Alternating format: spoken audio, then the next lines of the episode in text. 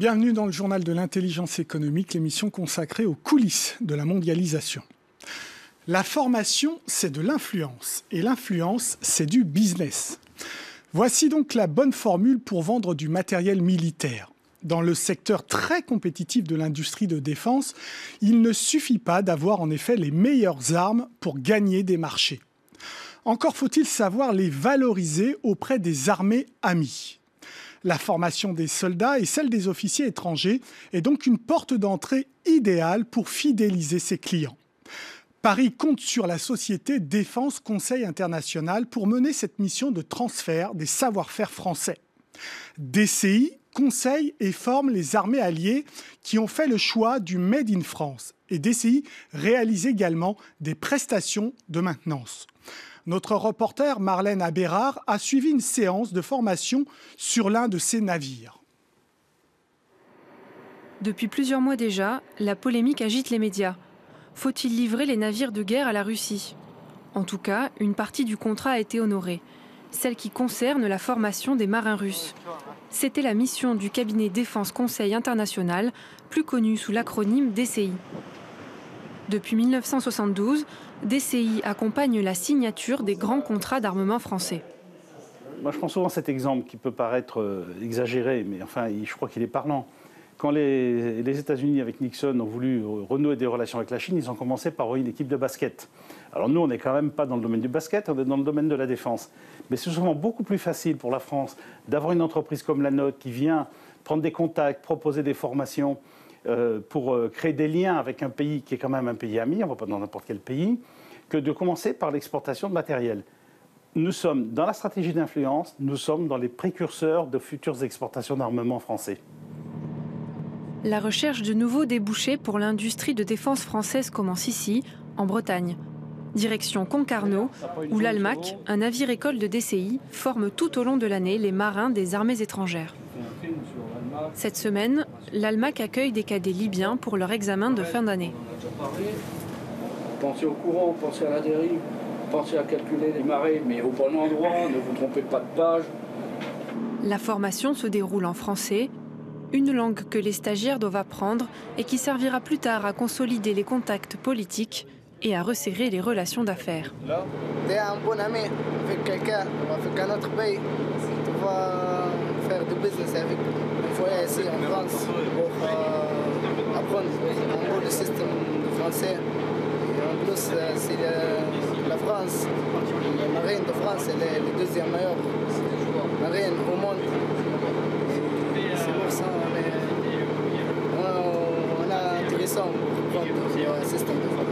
Franchement, on a appris beaucoup de choses sur ce plateau. Comment on peut naviguer, comment on peut, être chef de.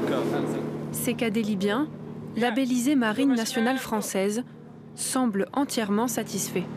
On s'est vu euh, la première fois euh, la semaine dernière, lors des contrôles, euh, lors des euros. Et après, voilà, ça nous permettra peut-être un jour de, nous revoir lors des escales des bateaux français en Libye. Des escales pour entretenir l'amitié, mais aussi le business. De retour dans leur pays, ces futurs marins seront les ambassadeurs de l'excellence française en matière militaire. Ils restent plusieurs années en France. Ils acquièrent des éléments de culture française. Quand ils retournent dans leur pays, ce sont des, des pionniers en quelque sorte de tous les savoir-faire français qu'ils ont vus en France. Donc la formation de ce point de vue est en quelque sorte euh, la contribution directe que nous avons à la stratégie d'influence de notre pays. DCI conseille et forme les alliés de la France. Dans le même temps, le cabinet prépare le terrain au VRP de l'industrie de défense française. Aujourd'hui en Afrique, au Moyen-Orient, un peu en Asie et pourquoi pas demain en Amérique du Sud. Bien, avec moi sur ce plateau, Frédéric Jouot, bonjour. Vous êtes vice-président de Mars Analogie, qui est une société. Vous êtes aussi euh, lieutenant-colonel de l'armée de terre. Alors, votre société fait un peu presque que fait DCI, sauf que vous, vous êtes totalement privé, alors que DCI, c'est une société parapublique. Merci, Ali.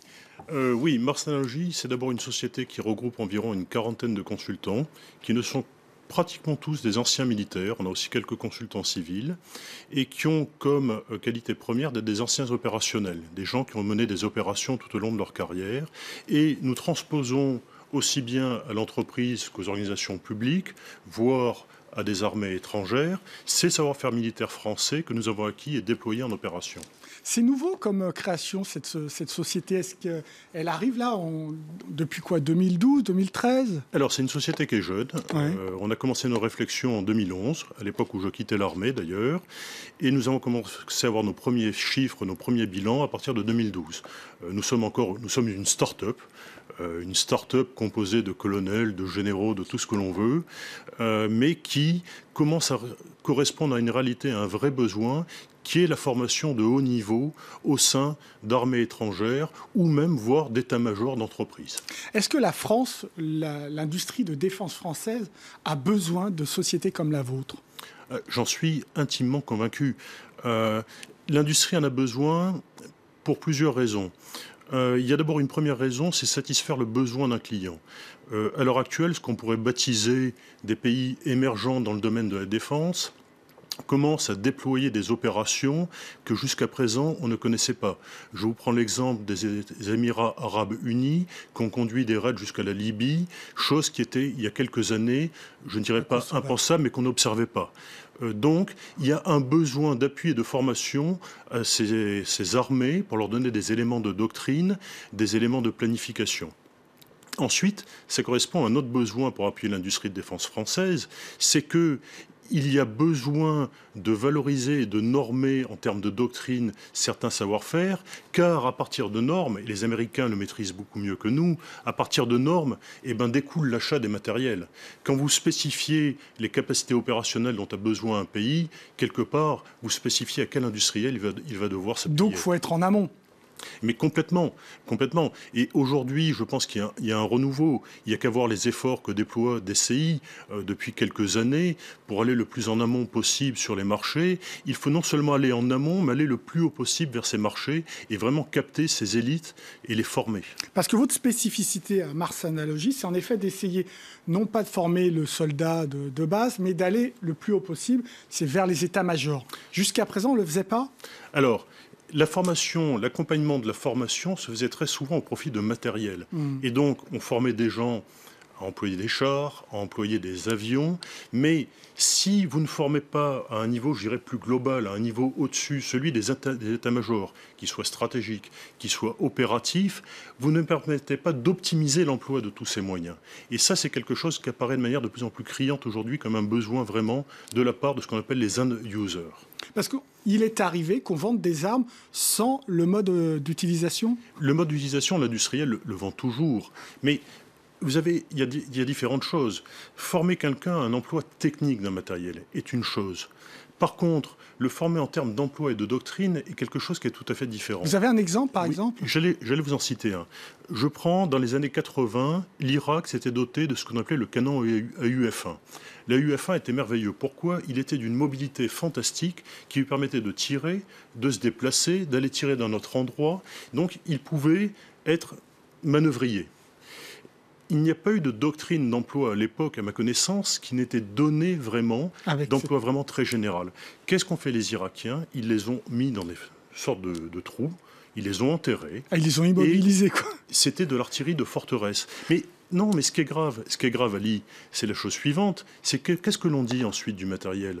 Eh bien, on dit ce matériel, il n'est pas bon. Ah, il n'est pas bon parce qu'il n'est pas employé au niveau doctrine comme il se doit. Alors, ce que euh, on voit apparaître de, nouveau là avec le Mali, c'est que visiblement, ce qui se passe avec les forces françaises au Mali redonne une certaine réputation aux équipements français. Qu'est-ce qui se passe il n'a pas fallu attendre le Mali. Euh, la France, euh, en Afghanistan, était considérée comme une fighting nation par les Américains. C'est-à-dire une Une fighting nation, c'est une nation qui sait se battre. D'accord. Qui sait se battre parce qu'elle a les matériels, parce qu'elle a les hommes et parce qu'elle a la doctrine. D'accord. Le Mali n'est que le prolongement de ce que nous avons commencé à déployer en Afghanistan. Mmh. Et les armées françaises ont toujours été reconnues pour leur savoir-faire. Euh, ce n'est pas quelque chose qui est nouveau. La rusticité, le pragmatisme des armées françaises est quelque chose qui est reconnu dans de nombreux pays. Donc il n'a pas fallu attendre le Mali. Mais là où la France maintenant est encore plus forte en termes d'image, c'est que la France s'est imprégnée maintenant aussi de tout ce qui se fait en multinationale, Mhm. mais elle le fait avec une French touch. C'est-à-dire? C'est-à-dire en apportant une expérience, on a des années, des dizaines d'années d'expérience sur les théâtres, donc on apporte de l'expérience à toutes ces doctrines, ces méthodologies principalement otaniennes, on y apporte le pragmatisme français et on y apporte aussi quand même un savoir opérationnel en termes doctrinal qui se diffère du- de- des doctrines anglo-saxonnes. Et là, pour parler purement compétition économique, du coup, la France est meilleure ou pas pour mieux vendre ses, ses armes aux autres pays amis? On, est, on, est, on ne sera que meilleur à partir du moment où on a une approche globale de ses besoins auprès des nations auprès desquelles on vend de l'ar- de l'armement. On ne peut pas, il faut donner, et quelque part c'est quelque chose d'éthique, je vous dirais, c'est que à partir du moment où vous donnez à un pays une doctrine, vous lui donnez une lisibilité. À partir du moment où vous l'entraînez, vous lui donnez aussi une lisibilité. Que- quelle est la première chose qu'ont fait les grandes puissances nucléaires quand l'Inde et le Pakistan se sont armés? Devant le constat, la seule chose qui était possible, c'était de dire mais dotez-vous au moins d'une doctrine, soyez lisible. Et là, on réduisait le risque d'emploi. Donc c'est pareil.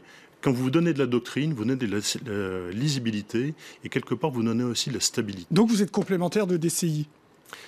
Quelque part, je pense que nous pouvons être complémentaires de DCI de par le fait que nous sommes sur des formations qui sont des formations de haut niveau, qui correspondent à un besoin aussi de l'industrie d'armement française. Merci beaucoup Frédéric Juot pour euh, ces réponses. L'émission est terminée, mais comme d'habitude, vous pouvez la retrouver sur france24.com. En attendant, restez avec nous car l'information continue sur France 24. Au revoir.